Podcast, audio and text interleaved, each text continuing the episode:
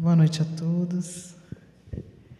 É sempre com alegria né, que a gente vem a Oriflama, já faz muitos anos que a gente tem a alegria de vir a algumas casas aqui em Oriflama, e é sempre muito gostoso quando eu recebo esse convite, porque é uma cidade com quem eu, com que com a qual eu tenho uma ligação né, afetiva, familiar, amorosa, e é sempre muito bom é, vir às casas de Oriflama. Agora, passando esse período que nós ficamos de longe, mas não ausentes, né, Alexandre? É, também mantivemos esse contato. Então, agradeço mais uma vez o convite, o Alexandre, o, o Zé Aparecido, né, por, sempre pela atenção e por, por, pela lembrança né, do nosso nome.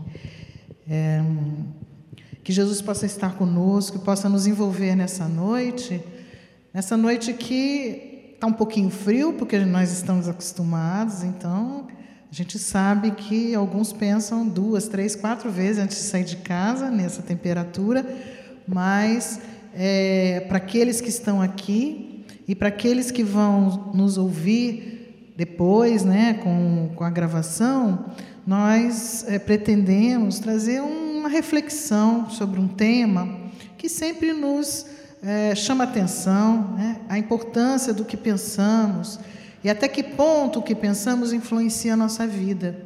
E é por isso que nós trazemos alguns apontamentos, algumas reflexões a respeito, que não têm a pretensão, de, longe né, de esgotar o assunto, que é muito profundo, né, mas é o resultado né, de uma pequena um pequeno estudo, uma pequena é, pesquisa que nós temos feito a respeito do assunto. Então, nós vamos começar falando sobre o que é o pensamento no popular, né? o que as pessoas acham que é o pensamento, e depois aprofundarmos um pouco do que as obras espíritas nos falam sobre o pensamento e seus desdobramentos na, na, nossa vida encarnada é, e que influencia nossas vidas tanto presentes quanto futuras. Né? Então vamos pensar junto aqui e conversar a respeito. É, inicialmente, essa é uma definição de enciclopédia, né? o que seria o nosso pensamento, porque para a maioria de nós, né, o pensamento é algo muito abstrato. Se a gente quiser definir o pensamento, cada um de vocês, cada um de nós, vai dar uma definição diferente, porque é algo muito abstrato para a nossa vida na nossa compreensão. Né? E é, essa é uma definição de enciclopédia que fala que os termos pensamento e pensar referem-se a processos cognitivos que são conscientes e que podem acontecer independente da estimulação sensorial. Ou seja, mesmo que eu esteja num ambiente completamente neutro, numa sala escura, ou numa sala como essa aqui, mas quietinho, sem nenhum estímulo, né, de olhos fechados, o pensamento existe. Ele é independente de um estímulo externo, porque o pensamento está dentro de nós, né, nós vamos ver onde ele está, de onde né, ele parte, mas ele independe de estímulos do ambiente. Né. O comportamento, a resposta daquele pensamento pode sofrer a influência do meio, mas o nosso pensamento ele vem de dentro para fora e ele independe né, da estimulação sensorial. É, também, é, por definição, pensar é, vem da palavra pensare, do latim, que e significa pesar ou avaliar o peso de algo. É algo bem concreto, né? Pesar alguma coisa para a gente, a gente pensa numa coisa bem concreta. Eu pego um copo, ponho numa balança, eu sei quanto ele pesa. Né? E a palavra pensar vem dessa definição. No entanto, é algo que para nós é muito abstrato. Né? O pensamento, segundo a enciclopédia, é um processo mental que reside na mente humana. Já estamos chegando perto aí do que as nossas obras espíritas vão falar. Né? E proporciona ao ser humano modelar a sua percepção do mundo. Então, nós já vemos aí nessa definição, não é uma definição espírita, mas uma definição que nos dá uma uma ideia a mais de que o pensamento ele não só nasce dentro de nós, mas ele é capaz de modelar a nossa realidade. Então, ele tem uma ação, ele tem um efeito que nós vamos ver, inclusive, segundo alguns autores espíritas, plástico, ele pode moldar realmente uma realidade. E nós, projetando esse pensamento para o meio exterior, nós estamos a todo momento trocando com o meio externo essa criação. Né? Então, nós criamos o nosso meio quando fazemos, é, quando emitimos qualquer pensamento. Já na definição da filosofia e da psicologia, o pensamento é considerado a nossa capacidade de compreender, formar conceitos e organizar esses conceitos, estabelecendo relações entre esses conceitos usando elementos de outras funções mentais.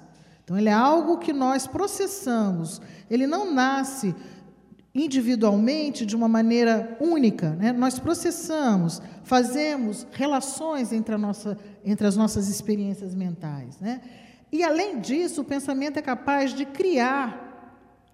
Desculpa, apertei o errado aqui. Novas representações, ou seja, novos pensamentos. Aí nós já vamos chegando próximo ao que o Espiritismo, mais para frente nós vamos ver as obras em que baseamos para afirmar isso. O Espiritismo afirma né, de que o nosso pensamento ele é criador. Não só isso, o Espiritismo nos mostra que as obras espíritas e obras de outras, inclusive de outras religiões, nos mostram que o mundo que a gente vive foi criado pelo pensamento. Né? Então, ele é criador realmente. Se ele é criador, por que, que nós desprezamos tanto né, o que pensamos? Ou melhor, por que, que a gente acha que o que a gente pensa não tem muita importância porque o outro não sabe o que eu penso? É, o outro não está vendo o meu pensamento, não está ouvindo o meu pensamento, não sabe o que eu penso. Mas eu sei o que eu penso. E eu, quando penso, eu projeto no mundo né, algo que a gente vai ver que não é tão abstrato assim. E eu construo uma realidade, tanto presente quanto principalmente futura. Né? E é sobre isso que nós vamos refletir hoje. E então vamos ver o que o Espiritismo traz para nós em relação ao que é o pensamento e qual é a dimensão dessa capacidade que temos né, nas nossas vidas. Então, no livro dos Espíritos, em vários momentos, em várias perguntas, se, se eh, Kardec perguntou muitas vezes é, fez perguntas ligadas ao, ao, pensamento, ao que somos realmente, o que, o que o pensamento representa na nossa vida espiritual. Eu escolhi essa pergunta, né, que é a pergunta 89 no seu item A, que é a seguinte: o pensamento não é a própria alma que se transporta? E a resposta dos espíritos é: quando o pensamento está em alguma parte, a alma ali também está podemos ler aqui o espírito, ali também está. Visto que é a alma que pensa. O pensamento é um atributo da alma, é um atributo do espírito. Né? Então, é um dos atributos do espírito. É, eu me atrevo até a dizer né, que é um dos mais importantes do espírito, porque é através do pensamento que nós criamos tudo que está em volta de nós, inclusive a nossa própria vida. Né? Bom, é, uma das obras mais utilizadas nessa reflexão, nesse estudo que a gente vem fazendo, é o livro Pensamento e Vida, de Emmanuel. Né? É um livro extremamente é, profundo, né, com um, uma, um estilo muito Emmanuel, Emmanuel né, aquele estilo muito bacana de escrever, sempre muito profundo e muito pedagógico. E esse livro traz muitas informações sobre a importância do pensamento das nossas vidas, principalmente alguns capítulos que nós vamos ressaltar aqui. Mas vamos ver alguns, algumas das passagens mais importantes. O livro inicia falando que a nossa mente é o espelho da vida. Né? Essa, na verdade, é, esse é o, o principal, a principal frase repetida muitas vezes ao longo desse livro e que nos traz essa afirmação né, de que a mente é o espelho da vida, né? é o campo da nossa consciência desperta, na faixa evolutiva em que o conhecimento adquirido nos, nos compete operar. Ou seja, Nós temos uma, um reflexo da nossa vida, né, através desse pensamento emitido por nossa mente, na dimensão do grau de compreensão, do grau de evolução em que estamos. Então, a evolução do espírito, aquela evolução que todos nós estamos buscando, que todos nós estamos trabalhando para alcançar passo a passo, nessa vida encarnada e nas vidas futuras, nós vamos refletindo né, o que somos como pessoa. O nosso pensamento vai se refletir de acordo com o conhecimento que temos né, que, que, conseguimos operar. Portanto, ele é um reflexo no, da nossa faixa evolutiva. Além disso, Emmanuel nos diz que o coração, o nosso coração, é a face do nosso espírito, da nossa mente, do nosso pensamento. E o cérebro é o centro das ondulações mentais. Então, Emmanuel nos lembra que os dois órgãos, né, o coração e o cérebro, Coração aqui dizendo sentimento, centro de força, onde se aglomeram os nossos sentimentos, né? O cérebro é a fa... o coração é a face dos nossos pensamentos, é o que nós demonstramos através dos nossos sentimentos. E o cérebro é o centro desse, das ondulações do processamento desses pensamentos.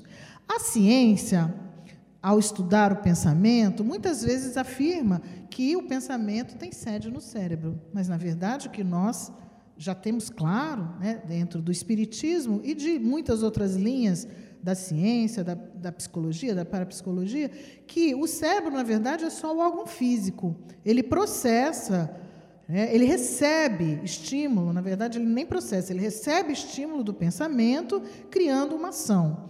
Mas o pensamento é criado muito antes do cérebro, muito antes. Ele é criado no nosso espírito. A sede do pensamento é o espírito. E essas, modula essas modulações é que geram a força do pensamento. Né? Então, no próprio cérebro, no órgão físico cérebro, nós vamos modular, nós vamos emitir ondulações, frequências de pensamento que vão ter efeitos diferentes. Quem já viu um eletroencefalograma, por exemplo, que é a, a, o processo, processamento gráfico né, de uma onda cerebral, é, sabe que existem diferentes é, modulações, a, alfa, a, alfa, a, onda alfa, a onda beta e outras. Né? Cada frequência dessa, cada modulação dessa, tem uma faixa de frequência que nos diz mais ou menos em que nível de pensamento a pessoa está. A pessoa que está acordada tem um, um, uma faixa de pensamento, a pessoa que está é, é, é, dormindo outra, a pessoa que está nervosa outra. Porque é uma, uma, um registro né, elétrico daquela onda cerebral. Mas aquilo lá é o quê? É um, um registro físico apenas, não é o pensamento em si. É o pensamento emitindo as suas ondas sobre os neurônios, que são células que têm é, capacidade de se é, de produzir ondas elétricas e a atividade elétrica dessas células é que vão ser registradas nas nos eletroencefalogramas, né? Portanto, o pensamento não está no cérebro, como algumas pessoas acham. O cérebro é só o órgão efetor das ações produzidas pelo pensamento. Mas nem todo pensamento precisa de uma ação física. Então, existem muitos pensamentos dentro do nosso, processados no nosso cérebro, que vão emitir ações que não vão ser percebidas. É só a gente, mais para frente, nós vamos falar sobre a ação do pensamento na nossa própria saúde física. Né? Então, muitas vezes nós achamos que a doença apareceu do nada, mas muito antes nós já geramos alguma alteração elétrica através do nosso pensamento que alterou algumas células. E é, é, já está provado que isso é capaz de acontecer. Então, através das, das alterações elétricas provocadas por um pensamento, você pode alterar, por exemplo, a, a permeabilidade de uma membrana de uma célula, você pode alterar a, a, composição da água que forma o nosso corpo, e com isso você pode gerar algumas alterações nos tecidos, nas células, gerando saúde e gerando doença, dependendo do pensamento emitido. Né? Hoje, assim, a medicina já considera isso no processo de doença e de saúde. Né? É, ainda nesse livro, nós temos mais algumas frases que nos trazem muitas informações, como essa, por exemplo. O pensamento tudo move, criando e transformando. E vejam só, destruindo e refazendo para crisolar e sublimar. Palavras lindas de Emmanuel, usa muito essas palavras poéticas, né? Mas nos dizendo que o pensamento, ele, ele cria, ele formula, ele reformula, ele vai criar coisas que vão aprisionar aquele ser que está pensando, que vão criar situações que causam problemas para nós, a própria doença, muitas vezes, né? ou situações de desequilíbrio, etc. E também processos, vão criar processos que vão nos libertar, que vão nos empurrar para frente, nos fazer evoluir. Né? Nos fazer sublimar. Em todos os domínios do universo, o pensamento vibra, em todos os domínios do universo, não é só aqui, não. Né? Nós, quando pensamos, o nosso pensamento ele é, é, é, é quase que lançado né, no universo e atinge distâncias que nós nem imaginamos. Distâncias, na verdade, que não têm limites e que vão influenciar pessoas, coisas, ambientes que estão a muitos e muitos quilômetros de nós, porque para o pensamento não há um limite geográfico. Né? Em todos os domínios do universo, então o pensamento vibra, pois a influência é recíproca. Lembrando que não somos nós só que vamos influenciar o nosso meio. Nós estamos pensando, estamos criando uma situação, por exemplo, aqui, né? Eu estou falando, eu estou pensando para falar, vocês estão pensando para entender. Nós estamos lançando pensamentos, milhares de pensamentos nesse ambiente, nesse fluido que nós vamos ver qual é, né? que é um ambiente que, além de receber pensamentos, ele devolve para nós o pensamento de, de cada um. Então, enquanto eu falo, eu recebo a influência do pensamento de vocês. Enquanto eu, eu, eu, vocês pensam, vocês recebem a influência do meu pensamento aqui e das outras pessoas que estão em volta. É muito dinâmico. Nós não vemos, muitas vezes nós não sentimos, algumas vezes nós percebemos, mas existe. Né? Existem tantas coisas que são assim, né? que a gente não vê, mas existe. Tudo se desloca e se renova sobre os princípios de interdependência e repercussão tudo está interligado e tudo está independente.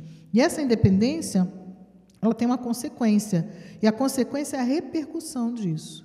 Então, a gente não pode pensar, né, não pode é, aceitar que um pensamento que eu crio dentro da minha cabeça, vamos dizer assim, da minha mente, ele fica só é, sitiado no meu no meu espírito ou no, meu indivíduo.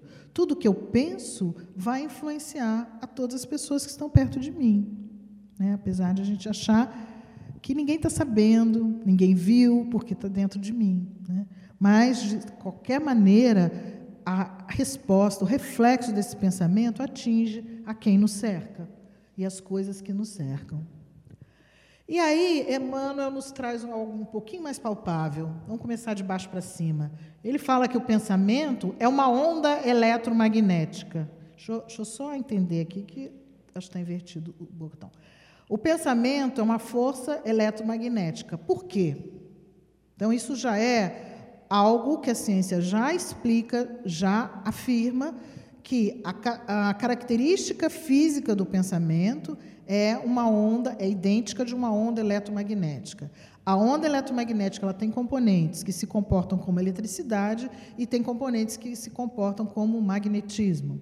Então, a eletricidade é uma energia dinâmica e o magnetismo é uma energia estática. E o pensamento é uma energia mista, é eletromagnético. Então, ele é, além de dinâmico, ele também é uma energia estática. Está dentro de mim, mas ele se expande de uma maneira extremamente dinâmica, atingindo qualquer substância, qualquer ser, qualquer coisa que exista no universo que seja sensível à eletricidade, ao magnetismo. Nós não sabemos de nenhuma coisa, nenhuma substância que não seja sensível a essas duas forças. Tudo na natureza tem uma sensibilidade a uma descarga elétrica ou uma descarga magnética. Portanto, qualquer pensamento pode atingir qualquer substância. Por isso que Emmanuel afirma que nós estamos é, em, em constante influência, influenciando e recebendo influências através do pensamento, por meio do pensamento.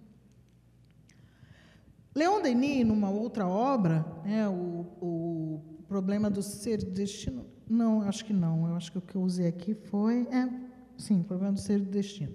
É, o pensamento, ele diz que o pensamento é criador. Assim como o pensamento eterno projeta ininterruptamente no espaço os germes do ser, aqui ele não está se referindo a germes é, físicos, né, a, a, bactérias, mas ele está se, se referindo ao pensamento que cria um ser vivo. Né? Todo ser vivo, todo ser que está no nosso universo, não só no nosso planeta, mas no universo como um todo, ele foi pensado antes. Né? Por quem? Pela inteligência maior, pela inteligência suprema, né? que criou um projeto, o projeto mais inteligente, mais perfeito que existe, e criou e plasmou né, o universo. Então, o nosso universo em que estamos inseridos, ele começou de um pensamento. Né? E esses germes de seres e dos mundos também estão né, criando dentro, por exemplo, do escritor, do orador, do poeta, do artista, fazendo brotar um incessante florescer de ideias. Ele quis dizer aqui que todos nós em qualquer função, qualquer profissão, qualquer atividade que estejamos inseridos, estamos produzindo ideias, né? obras, concepções que vão influenciar, impressionar para o bem ou para o mal, dependendo do tipo de pensamento, segundo a natureza, dependendo também do tipo de, que, que, de pensamento que se faz, uma imensa multidão humana. Ou seja, tudo que fazemos, da menor da menor atividade, do menor pensamento que temos, até aquele mais elaborado, aquele mais profundo, aquele que é resultante de um estudo profundo de um grande cientista, por exemplo, desde o menor ao maior, todo o pensamento vai influenciar a multidão de pessoas encarnadas e desencarnadas. Porque o pensamento ele não tem uma limitação no mundo do, no mundo material para o mundo espiritual. É, nós, se, nós é, recebemos influências tanto do mundo espiritual, como também influenciamos o mundo espiritual por meio dos nossos pensamentos. Não há uma barreira para essas duas dimensões. São dimensões integradas e o pensamento é aquele que consegue passar com maior facilidade esta barreira. É que a gente não vê, a gente não sente e acha que não existe, ou, ou pode achar que não existe, ou pode duvidar. Né? Mas Leon Denis nos diz isso com muita, com muita propriedade e afirma isso também. Também Ernesto Bozano, em algumas de suas obras, obras, nos fala que o pensamento é criador e é plástico, tem a capacidade de plasmar as coisas. E, e, essa capacidade de plasmar está constantemente influenciando a nossa vida. Então, o que estamos fazendo aqui, né, nesse momento, está tornando diferente o meu momento de daqui a alguns minutos. Quem entrou aqui e está pensando, nós que estamos pensando juntos aqui, daqui a alguns segundos já seremos seres diferentes, porque o nosso pensamento permite uma experiência a mais que modifica o nosso ser, modifica o nosso espírito. E é o pensamento que faz isso. Nós não estamos agindo né, com ações físicas, mas estamos pensando constantemente. E muitas milhares de vezes nós pensamos num dia, imagina numa encarnação, né, quantos pensamentos influenciam a nossa encarnação. O capítulo 14 da Gênese, nós temos uma afirmação interessante que nos ajuda a tornar isso um pouquinho mais é, uh, só, um pouco mais compreensível, né? não tão abstrato, dizendo que os fluidos espirituais, dos quais um deles é o, o, o fluido espiritual, que é um dos fluidos cósmicos, um, do, um dos tipos né, de fluido cósmico, é o veículo do pensamento. Como o ar é, usa o veículo som para se, é, tra, ser transmitido. Então, eu gosto sempre de fazer essa comparação. Eu estou falando aqui na frente e a senhora que está lá atrás, na ponta da sala, está me ouvindo. Né? Por que, que ela está me ouvindo? Por que, que ela consegue me ouvir? Porque essa sala está cheia de ar. Então, o som, que é uma onda, diferente do pensamento, mas é uma onda também, é uma onda um pouco diferente. Ela, esta onda, a onda física, ela se propaga através do ar. Se nós estivéssemos numa sala a vácuo, primeiro que nós estaríamos vivos, porque não vivemos sem ar, mas se estivéssemos vivos numa câmara de vácuo, aquela senhora não estaria me ouvindo, nem mesmo Alexandre estaria me ouvindo, porque o ar não se desloca no vácuo. Né? A gente não conseguiria ouvir, ninguém conseguiria ouvir nenhum ruído em volta de si. Estaríamos no perfeito silêncio. Então, o ar é o veículo do som. E o fluido espiritual é o veículo do pensamento. E o, o fluido espiritual é um dos fluidos inseridos dentro do fluido cósmico universal. Essa é a afirmação que está no capítulo 14 da Gênesis, que estuda profundamente os fluidos né, que movem o universo, que estão presentes no universo. Então, o nosso pensamento já já sabemos que ele tem um veículo, que é o fluido espiritual, né? parte do fluido cósmico universal. Portanto, se tudo que existe no mundo, no universo, em todas as dimensões, está inserido no fluido cósmico universal, o pensamento, na teoria, pode atingir qualquer coisa que esteja dentro do universo. Porque tudo que está no universo está envolvido por esse fluido cósmico universal. Um bom exemplo é a gente imaginar que o universo é um aquário cheio d'água e a água desse aquário seria o fluido cósmico universal. Tudo que você bota ali dentro, que seja uma gota pequena, ou seja, um copo de alguma substância muito forte, vai influenciar todo o líquido. Se você botar uma pitadinha de sal num, numa bacia d'água ou colocar um copo de sal, de qualquer maneira, as duas quantidades vão influenciar o todo. Né? Não importa se você bota uma pitadinha e o peixinho, por exemplo, está lá do outro lado, ele vai perceber, ele vai ser, sofrer a influência dessa pitadinha de sal. Talvez uma influência menor, né? porque nós sabemos também que existem, existem graduações voltando agora para o nosso pensamento. Né? Nós temos pensamentos que são direcionados de uma maneira mais forte ou mais fraca, dependendo de vários aspectos. Dependendo da vontade, que é a mola propulsora do nosso pensamento, e no caso dos pensamentos de espiritualidade, dependendo da fé. Né? É como a gente fala, nós falamos bastante sobre isso quando falamos de prece. Né? Que a prece é que vai dar a modulação da sua pré, é, vai dar a sua fé é que dá a modulação da sua prece. E a sua vontade é que vai fazer o pensamento realmente se tornar efetivo. Né? É você ter a vontade de pensar sobre aquilo e efetivamente pensar sobre o, o, o assunto. Né? Então, nós já sabemos que nós temos um, um, um veículo para o pensamento. Se esse veículo está em toda parte, o pensamento pode atingir qualquer parte. Então, não importa que tenha uma porta separando uma pessoa da outra, não importa que um esteja encarnado e outro desencarnado em dimensões diferentes, não importa que um esteja aqui e o outro esteja lá na Austrália, do outro lado do mundo, o pensamento não tem essa limitação, ele não depende dessa distância física e ele não tem barreiras, né? ele vai atingir do mesmo jeito. Então, se eu pensar com amor no meu, na minha filha que, que mora longe, vai atingi-la independente de onde ela está. Se eu pensar com amor em alguém que está do meu lado, também vai atingir.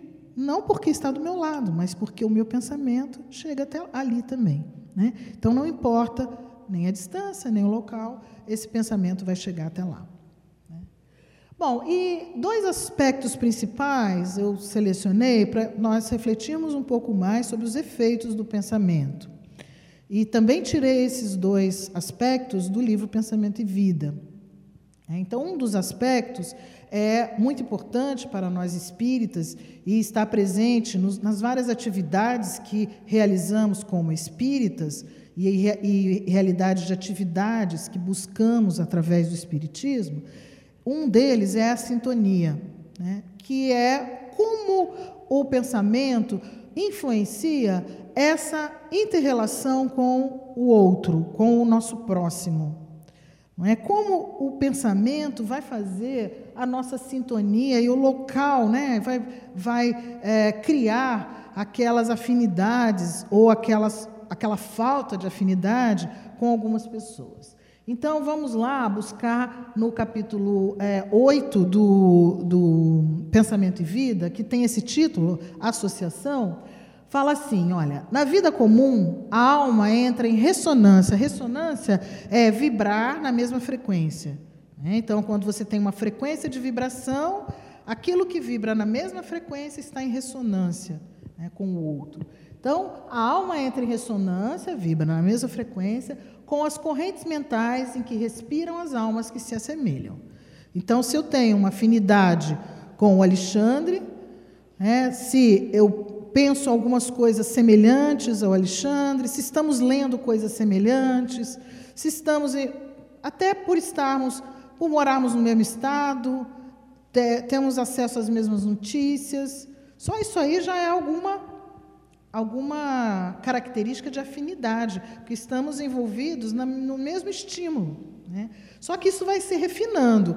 O Alexandre tem uma profissão, eu tenho outra, ele mora numa cidade, eu moro noutra ele é mais novo que eu, ele tem uma experiência diferente que eu, ele é um espírito com uma carga de experiência de vidas passadas diferentes. Então, existem coisas que me aproximam da frequência mental do Alexandre e coisas que me afastam, ou me diferenciam, melhor dizendo, né? Me diferenciam dele, porque temos experiências diferentes. Mas se estamos aqui no mesmo planeta, mais ainda, né? Se estamos pensando na mesma é, corrente espiritualista, certamente temos muitas coisas em comum, porque temos muitos pensamentos em ressonância, de mesma faixa vibratória.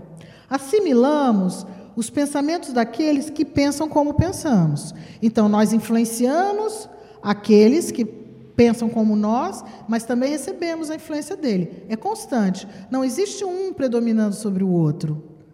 Mesmo aquele que se julga melhor, superior, mais poderoso, ele está a todo momento sendo influenciado por aquele que ele julga inferior a ele. Não existe isso de hierarquia. O pensamento ele é de mão dupla, né? Você recebe e você é, emite. É, em que se, é que sentindo, mentalizando, falando ou agindo, nós nos sintonizamos com as emoções e ideias de todas as pessoas, encarnadas ou desencarnadas, na nossa faixa de simpatia. Simpatia aqui, entenda-se, afinidade, ressonância. Né? Não é simpatia ser sorridente ou ser agradável, ser, é, é, ter afinidade, termos a mesma simpatia.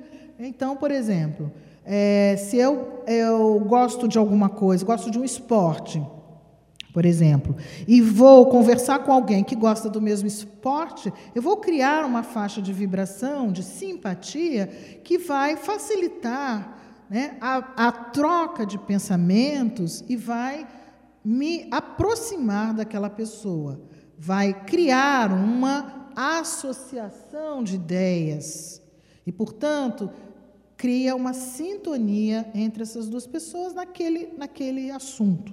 Né? Nós estamos pensando só de pensamentos bons. Mas o, pensa, o pensamento que não é tão bom também tem essa mesma propriedade.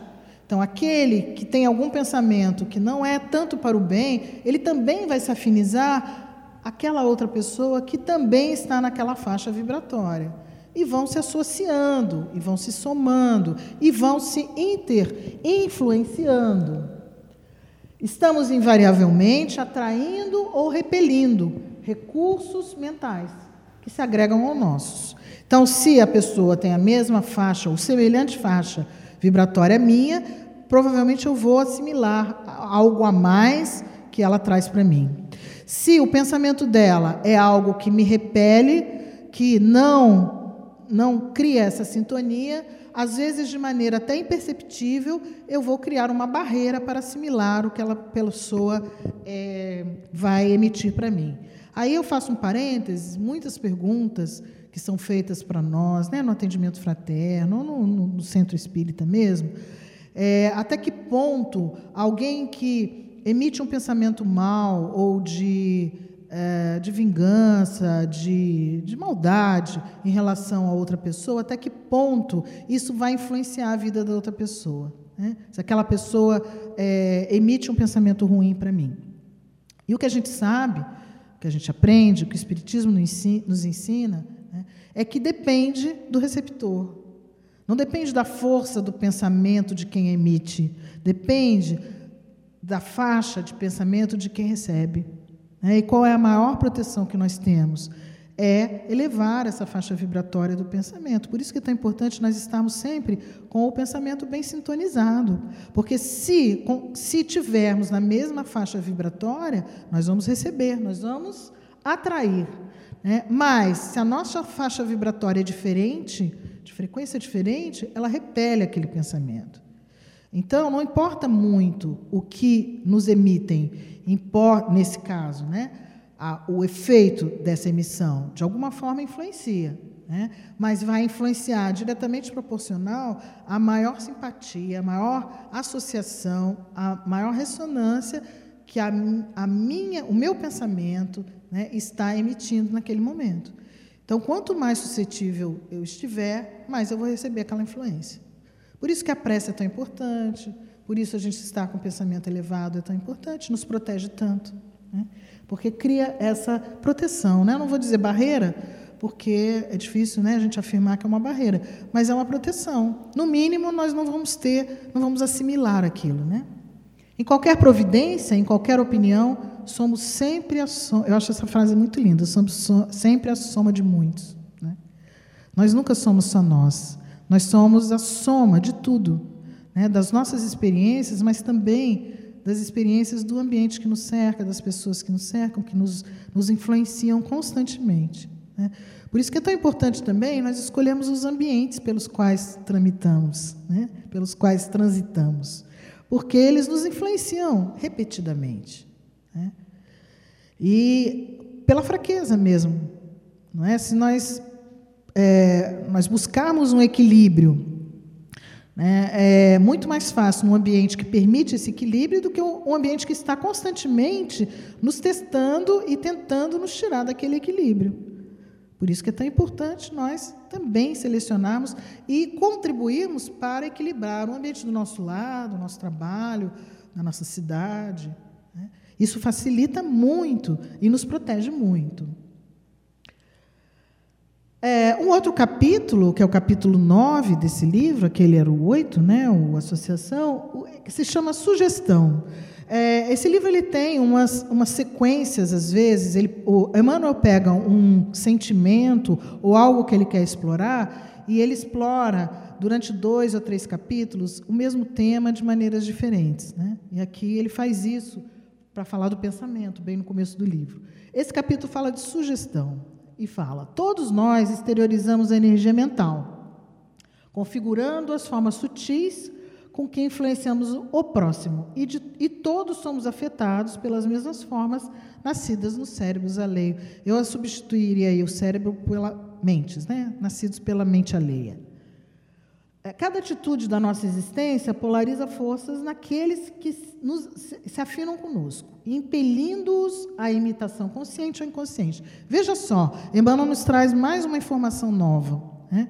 que nós vamos polarizar né, o nosso pensamento, polarizar forças, né? e essa forma de pensar, cada atitude nossa, vai impelir uma pessoa a imitar o nosso pensamento de maneira consciente ou inconsciente. Portanto, mesmo sem pensar, consciente, né, não vou dizer sem pensar, porque ninguém fica sem pensar, mas mesmo sem trazer o pensamento para a consciência, nós somos influenciados pelo que pensamos e pelo que o outro pensa. Porque consciente, o que, que significa? É pensar sabendo o que está pensando. Né?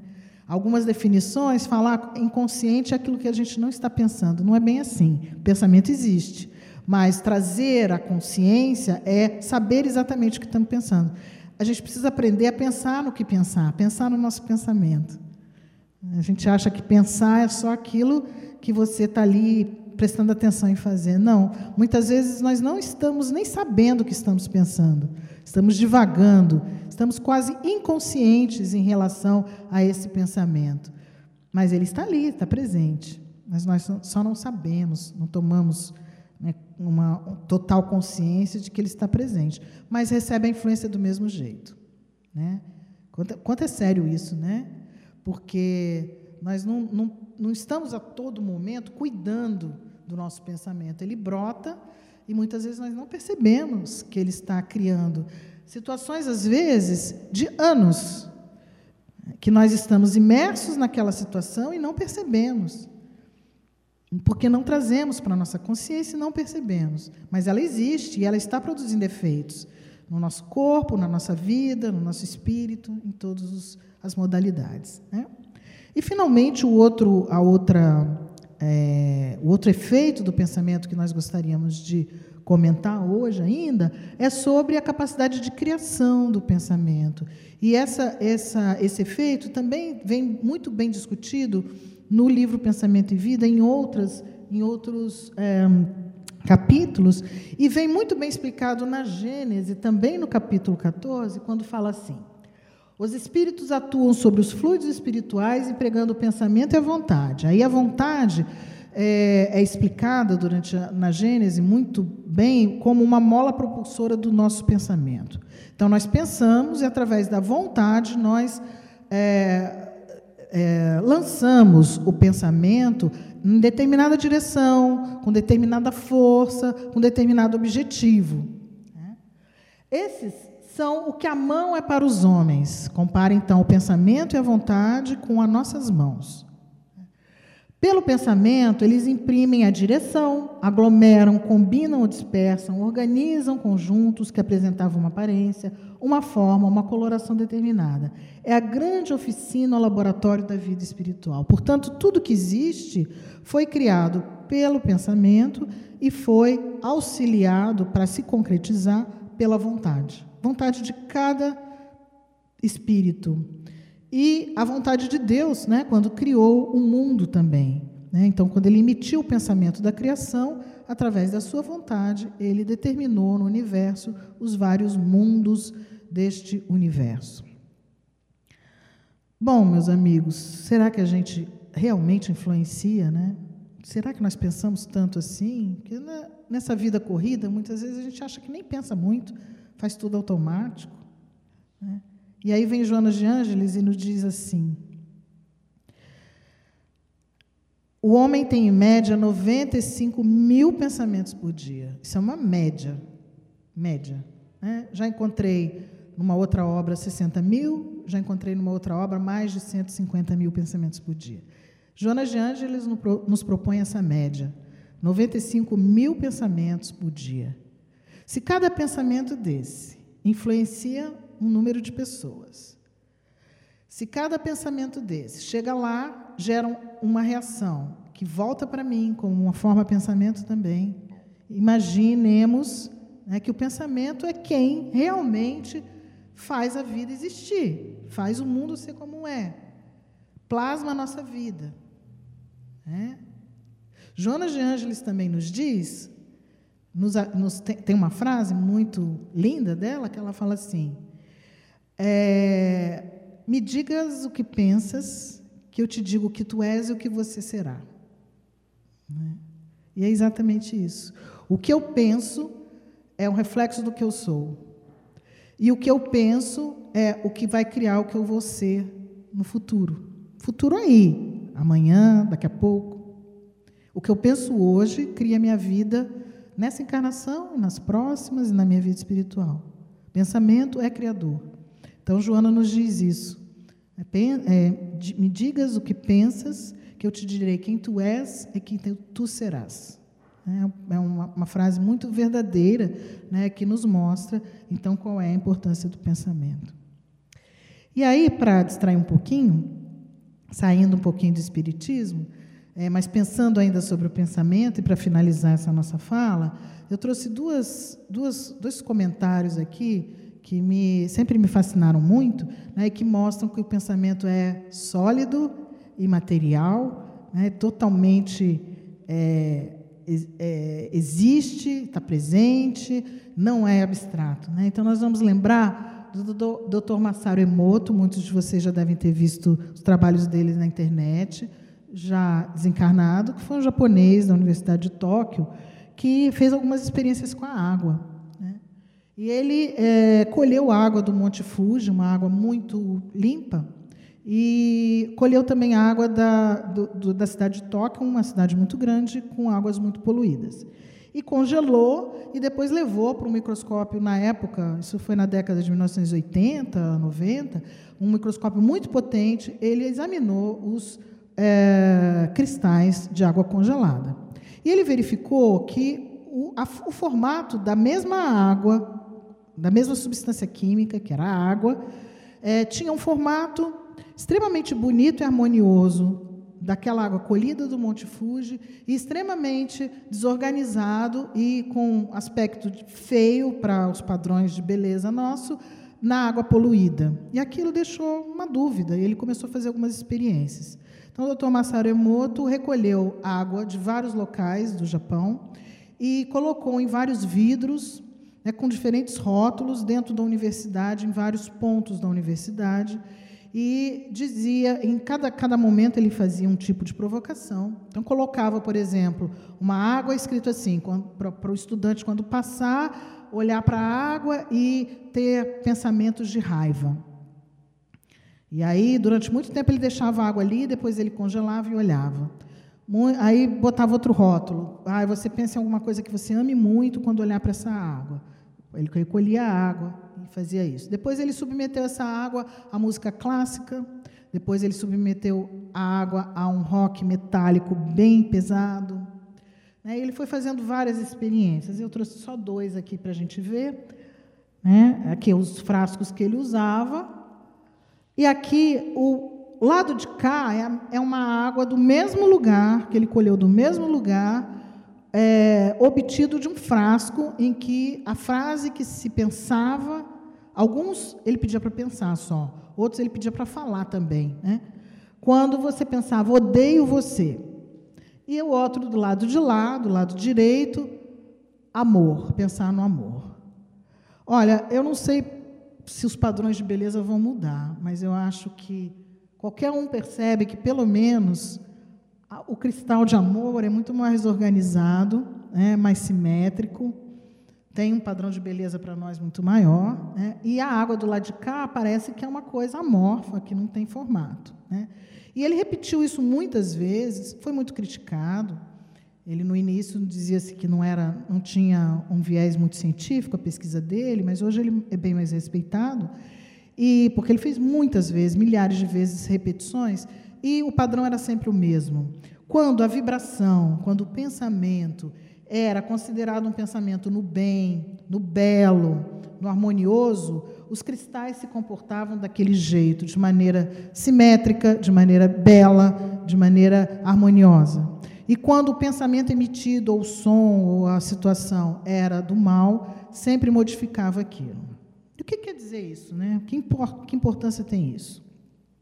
Aí vieram alguns outros trabalhos de outros eh, cientistas, nos lembrando que nós somos feitos de 70%, pelo menos, nós adultos, 60% a 70% de água, as crianças, 80% a 90%. Né?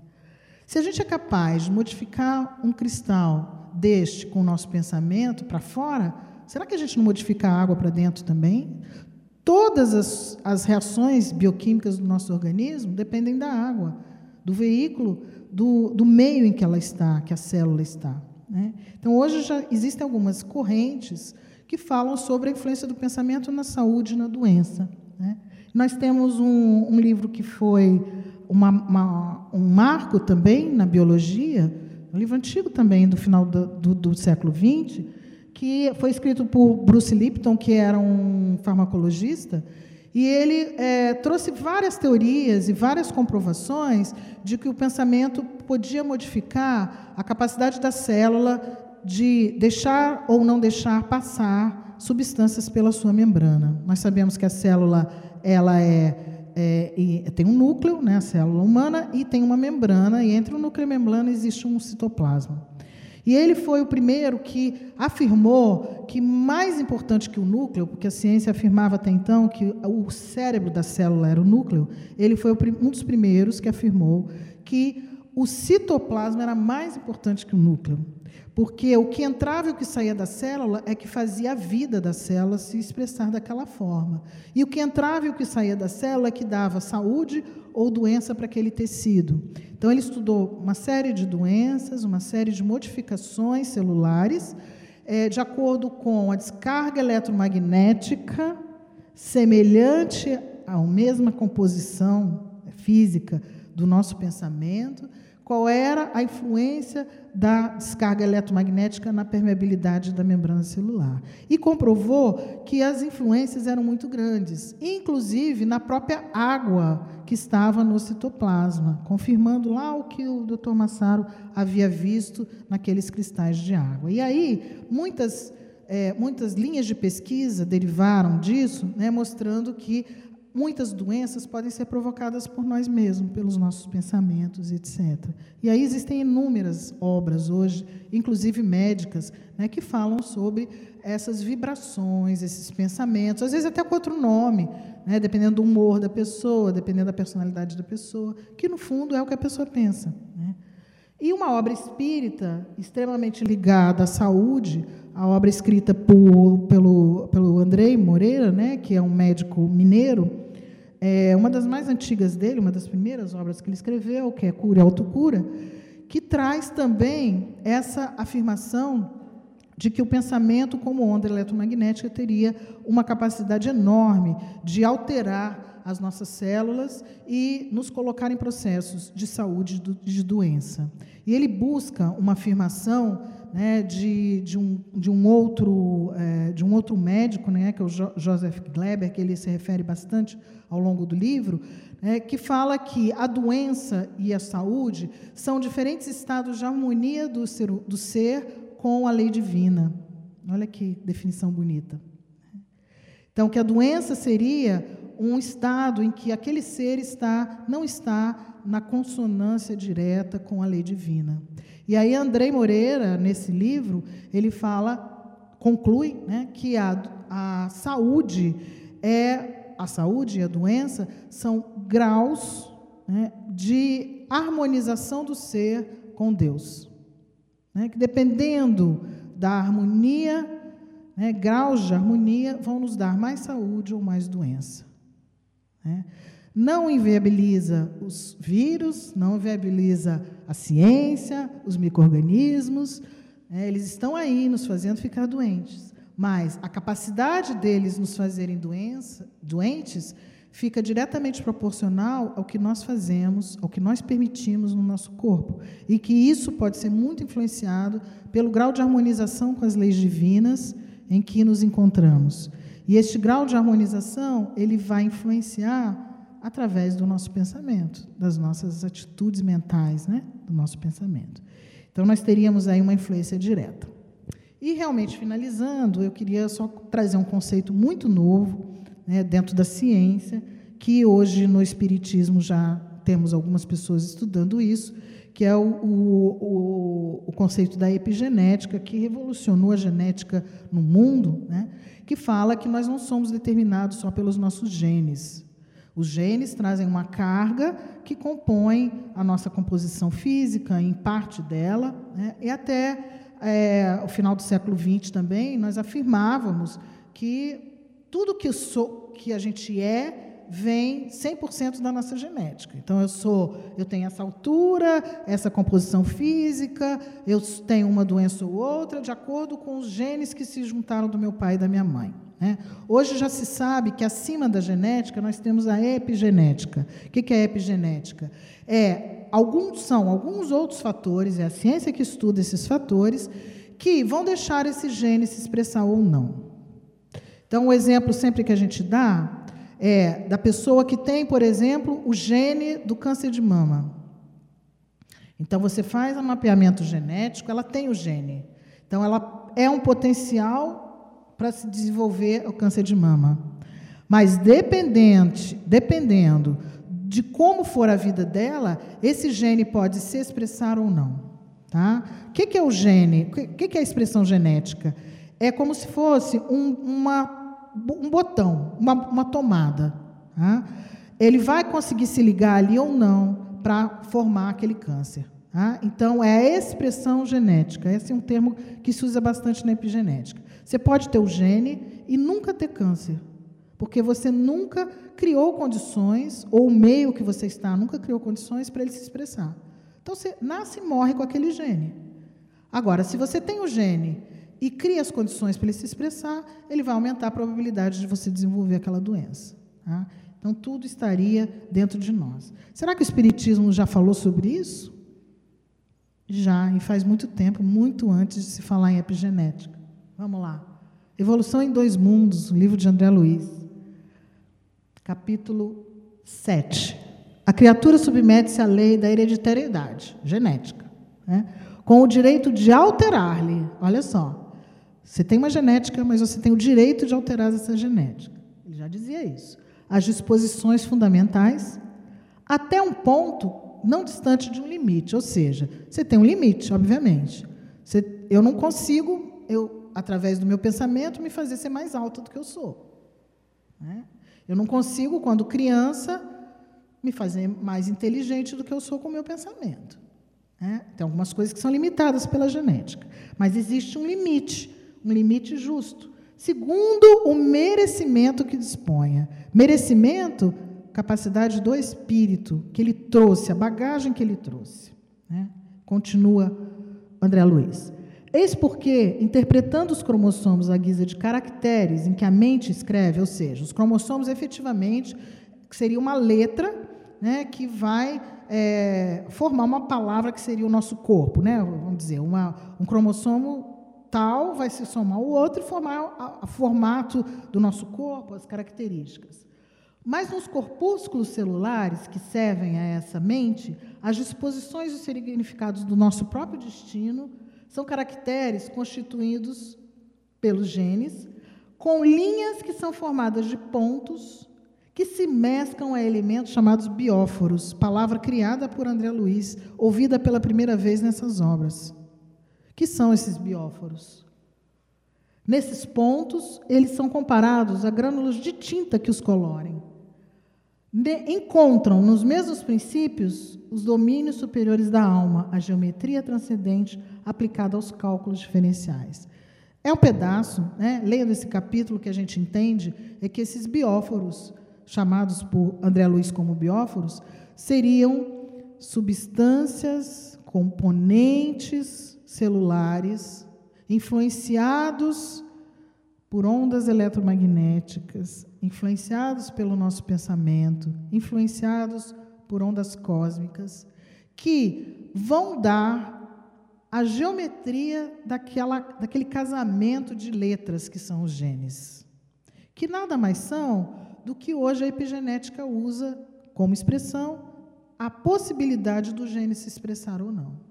Então, dependendo do que eu penso, dependendo de como eu me importo, dependendo de como eu me estresso, dependendo do que eu como, dependendo do ambiente que eu estou, aquele gene pode se expressar ou não.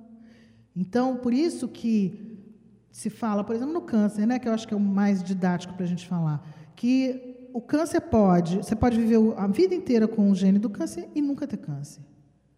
Né? E pode desenvolvê-lo dependendo do estímulo que eu tiver durante a vida. Através do meu pensamento, do, do que eu me alimento, do meu comportamento, do, da, da minha personalidade, que nada mais é do que o meu espírito. Ou seja, eu sou dona, sou dono do meu destino. Eu faço o meu dia de amanhã. Eu diria até que eu faço o meu dia de hoje, né? Eu faço meu, a minha saúde, o meu equilíbrio hoje. Então, o convite que a gente deixa né, nessa curta é, é, exposição é que nós cuidemos muito dos nossos pensamentos, pensemos muito sobre eles, aprendamos a pensar sobre os nossos pensamentos, a refletir sobre eles e a entender que nós fazemos o nosso futuro. Né? nós não vamos poder reclamar lá na frente, porque fomos nós mesmos que plasmamos. Né? É, aí alguém vai dizer assim: ah, mas são as nossas atitudes, né? Mas a atitude, antes de ser atitude, ela foi pensada. Tudo na vida foi pensado antes. Tudo bem, são as ações que vão determinar o que eu vou ser na próxima encarnação.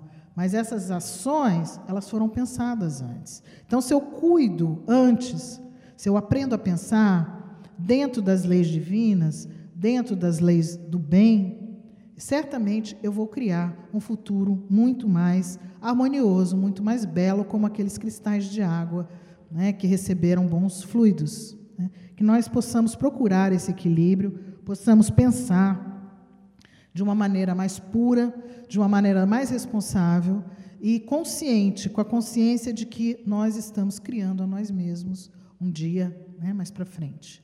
E que nós conseguimos mudar. Isso nos dá até um pouco de otimismo né, em relação a como nós vamos enfrentar, por exemplo, uma doença, né, que muitas vezes nós conseguimos, através da fé, através da nossa postura de otimismo ou pessimismo, nós podemos é, modificar a evolução dessa doença. Né? Porque sabemos que isso acontece na prática. E esse otimismo nasce dos nossos pensamentos. Então, que sejamos pessoas que pensam realmente dentro do Espiritismo. Essa doutrina que nos traz todas as fórmulas para sermos pessoas melhores. Mas que não sejamos só no exterior, que sejamos na, na nossa essência mesmo, gerando pensamentos condizentes com a doutrina espírita e principalmente com o exemplo que Cristo nos deixou. Certamente este é o caminho para a nossa saúde mental, espiritual e saúde física também. Né? Que sejamos muito saudáveis e que só pensemos coisas boas. Né? Muito obrigada a vocês e que Deus nos abençoe hoje e sempre.